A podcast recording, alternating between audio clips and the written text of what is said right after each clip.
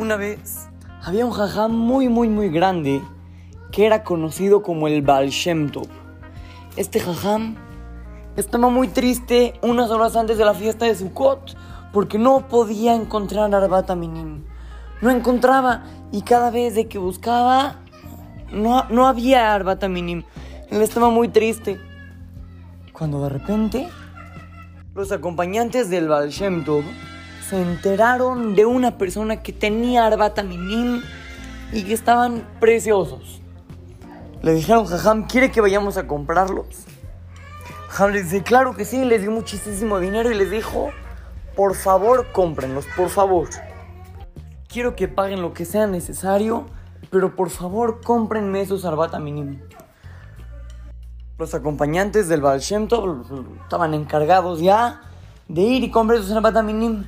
Llegaron con este señor y le preguntaron, ¿cuánto quieres recibir por tu juego de Arbata Minim? ¿Cuánto cobras? Se lo vamos a llevar al Baal Shem un ja muy grande, por favor, por favor, véndenoslos.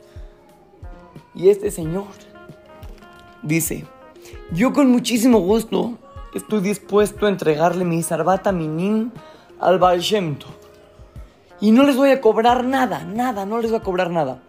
Pero sí voy a poner una condición. Voy a poner una condición. Todo el pago que se va a recibir por la mitzvah de Arbat Minim del Baal me lo voy a llevar yo. Esa es la condición. ¿Están dispuestos? Los encargados se vieron unos a otros. No sabían qué decirle. El Baal iba a aceptar, ¿no? Al final, aceptaron y recibieron los Arbata Minim. Fueron corriendo con el Baal le dijimos, jajam, tenemos una noticia buena y una mala. La buena es que encontramos los Arbata Minim. ¿Y la mala? La mala es que el Señor dijo que todo el pago que se reciba por la mitzvah lo va a recibir Él.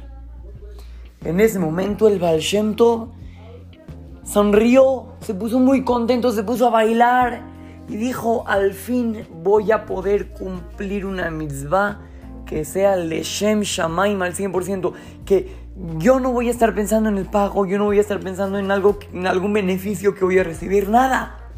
Todo lo que sea de la mitzvah va a ser Leshem Shamaim, porque por lo general cuando hago una mitzvah, aunque no la hago por recibir el pago, yo inconscientemente sé que me van a pagar.